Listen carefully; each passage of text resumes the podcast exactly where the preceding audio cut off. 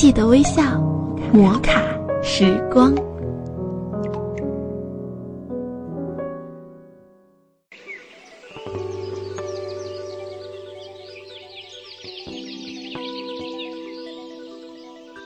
枕边风电台欢迎您微笑收听摩卡时光，我是静儿。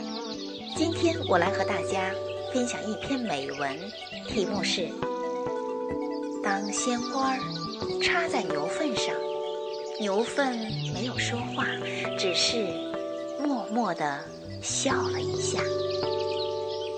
鲜花这个词语在现代的生活中常常会与高兴的事儿或喜庆的事儿联系在一起，但有时候，它也不怎么情愿把自己和牛粪联系在一起。常常听人说，一朵鲜花插在牛粪上。鲜花说：“我不希望自己待在牛粪身上，它那么那么难看，又臭。”哪有我又漂亮又香？牛粪没有说话，只是默默地笑了一下。鲜花离开牛粪去跟纱巾，他觉得只要黄金才能衬托它的美丽。但过了不长时间，随着时间流逝，纱巾没有水分，没有养分，鲜花很快就没有了那时的美丽。纱巾动摇了，它放弃了鲜花，去寻找更美丽的鲜花了。这时，牛粪说话了：“来吧，鲜花，我会保护你的。”鲜花已经凋谢了。这时，他知道了牛粪虽然难看又难闻，但它可靠，会给他所需要的全部养分和水分。现实生活中，这样的事情已经不是稀奇了。我觉得牛粪没有什么不好的。我希望自己做牛粪。如果我是鲜花，我喜欢在牛粪身上，以为那就是平凡，平凡就是我所追求的。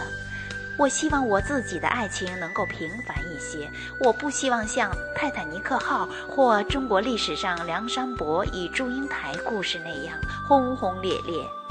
现在的生活中，能够在平凡的生活中寻找点感动，就很欣慰了。爱情就像鲜花一样，生活就像牛粪一样。鲜花开得再美丽，也会凋零。